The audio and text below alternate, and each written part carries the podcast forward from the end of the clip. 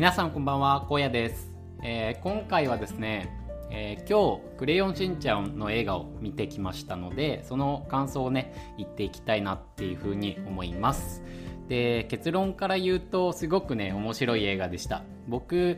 クレヨンしんちゃんとコナンは毎年見てるんですよね。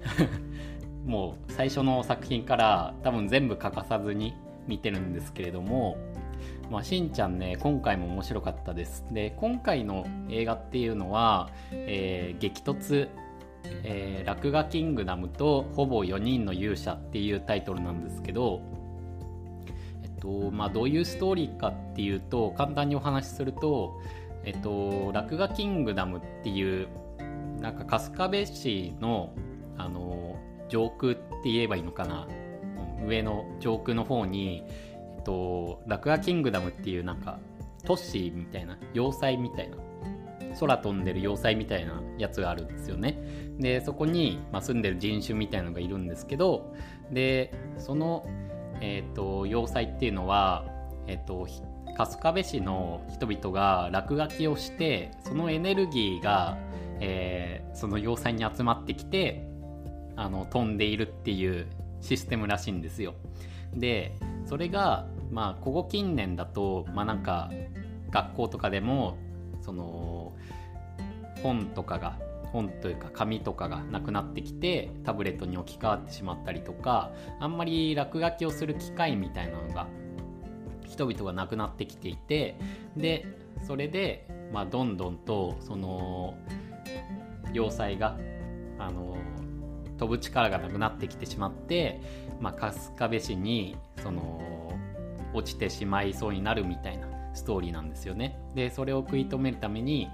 うん子供たちとかに落書きをさせるみたいなストーリーなんですけどでその中でまあネタバレになっちゃうのであんまり言えないんですけどうーんなんか、まあ、今回のストーリーとしてはしんちゃんがあの落書きをしてで4人4人かな？3人？3つかな？3つくらいのそのキャラクターを生み出すんですよね。でその3つのキャラクターたちと旅をして、えっと、その敵と戦っていくというか、うん、その春日部市を救っていくみたいな話なんですけど、うん、なので今回は結構その野原一家とか、えー、春日部防衛隊のメンバーとかはそこまで出てくる機会がないですね。まあ、ちょっとは出てくるんですけど、そんなに、うん、メインでは活躍しなくて、本当にちょろっと出るくらいでした。うん。なので、本当にしんちゃんメインみたいな話でしたね。で、まあ、ここで、この映画で伝えたかったことっていうのは何なのかなみたいにちょっと考えたんですけど、うーん、まあ落書きとかっていうその、まあ、純粋な心をなんだろうな思い出してほしいとかなんかそういったテーマとかもあるのかなっていうのも思いつつなんかストーリーの後半の方でえっ、とまあしんちゃんと一緒に旅する男の子とかがいるんですけどその男の子がうーんなんか人々に対して叫ぶシーンがあるんですよね。お前らしんちゃんに救ってもらったのにお前らはあのしんちゃんの味方しないのかよみたいな。な逃げるのかよお前らみたいな。かっこ悪いぞみたいな。ずりーぞみたいな感じで言うんですけどそれがね本当に自分は感動しました。感動というかまあなんかうーん結構胸にきたというか。まあでもなんかその逃げてる人々の気持ちもわかるんですよね。うん、やっぱりなんだろう。その春日部市とかね他の人のことよりもやっぱり自分の家族とかのが大事じゃないですか。うん、なんか自分の家族を犠牲にしてまで誰かを亡くしてまで他の人とか町のことを救おうっていう気持ちってなかなか湧きづらいのかなっていうふうに思うんですよね。その場面に実際に直面したら。まあ、自分も、まあ、逃げてしまうのかなって思ったりしました。うん。まあいくら助けてもらったとはいえそのその人に協力してその街を救うとかっていうのはうんなんかできそうでできないというか実際に行動しようとすると結構難しいことなのかなっていうふうに感じましたね。なんかその辺が結構なんだろうココアメッセージというかうん結構裏の隠しメッセージで伝えたいことなのかなみたいな感じではありましたね。うん。まあなんかすごくなんだろう面白かったんですよ。やっぱりあのしんちゃんなので面白い場面っていうのはいっぱいあったんですけどうんところどころなんか考えさせられるというか、うん、そういったシーンとかもあってすごくいい作品でした。うん。そうですね。なんか仕事とかも最近ねよく考えてるので仕事のこととか、うん、将来のこととか結構考えるのでなんかそういったものとなんかシンクロしてしまったというか、うん、置き換えて考えてしまってうん結構難しいなっていうふうに思いましたね。なんか今日書店に行ったんですけど映画を見終わった後に。書店に行った後にそのなんか目立つところに本が置いてあってまあ本屋さんなんでその本置いてあるんですけどそのなんだろうなその仕事を結構長い間20年間くらい勤めたんだけど辞めてきましたみたいな本だったんですよね。でパラパラってめくってみたんですけどうんまあ仕事、まあ、やる気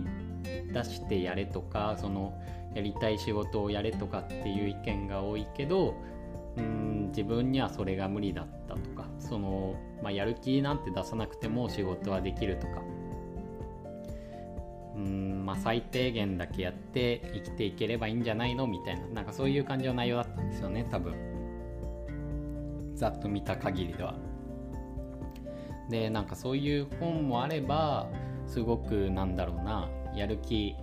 を出して頑張っていこうぜみたいな、うん、夢を持って頑張ろうぜとか。っていう本もあるじゃないですか。で、まあ、僕どっちの本も読んだりするんですけどどっちも言ってること分かるんですよね。だからこそなんか結構悩んだりするんですよ。うーんどっちの意見をねその主軸に置いてやればいいんだろうなみたいな。思うんですけどまあ結局は自分に合う方をあのー、ねその取り入れていくのがいいのかなっていうふうには思うんですけどまあ僕は思うのはその仕事ってやっぱり辛いこととかっていうのはもちろんなんかベースであると思うんですよね。うん、やっぱり人がやりたくないこととかできないことっていうのを自分がやるわけじゃないですか。何か生み出すっていう作業なのでやっぱり簡単にはできないことですよね。やっぱり真剣にやらないとある程度ものはできない。しかもその他の人もすごいクオリティねあのやっぱり日本なのですごいクオリティを保ってくるじゃないですかなのでこっちもそれくらい頑張らないといけないなので